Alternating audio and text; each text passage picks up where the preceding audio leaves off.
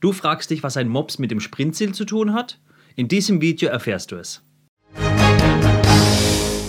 Moin Moin, das ist Sebastians Projektmanagement Teams und Menschen. Und wenn du mehr über Prozesse und Empowerment erfahren willst, wie du mit Befähigen mehr erreichen kannst, dann abonniere diesen Kanal, um nichts zu verpassen. Oft genug hört man die Aussage, warum sollen wir uns den Aufwand machen, ein Sprintziel zu formulieren? Unsere Aufgabe ist doch ganz einfach. Wir müssen alle Stories im Sprint fertig machen. Ja, aber nein. Das Sprintziel beantwortet die Frage nach dem Sinn des Product Increments des Sprints und nicht, was fertig gemacht werden soll. Mit diesem gemeinsamen Sprintziel versucht man sicherzustellen, dass das Team am gleichen Strang zieht und sich dem übergeordneten Ziel bewusst ist. Und damit man nicht vergisst, was der Sinn und Zweck des Sprintziels ist, dafür gibt es die Mobs-Vorteile. Es hat also nichts mit dem kleinen Hund mit dem Matschgesicht zu tun, sondern ist ein Akronym, das die Vorteile des Sprintziels aufzeigt. Das M steht für Motivation, also der Motivation des Teams. Das Ziel begleitet das Team während der täglichen Arbeit und zeigt ihm einen gemeinsamen Weg auf, den das Team zusammen beschreiten kann, zum Ziel. Das O steht für Orientierung.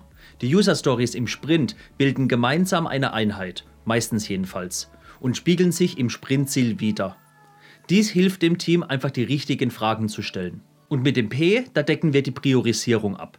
Weil alle User Stories im Sprint sollten richtig sortiert, also priorisiert sein, damit das Sprintziel optimal erreicht werden kann. Und mit dem S haben wir zu guter Letzt das allseits beliebte Stakeholder Management.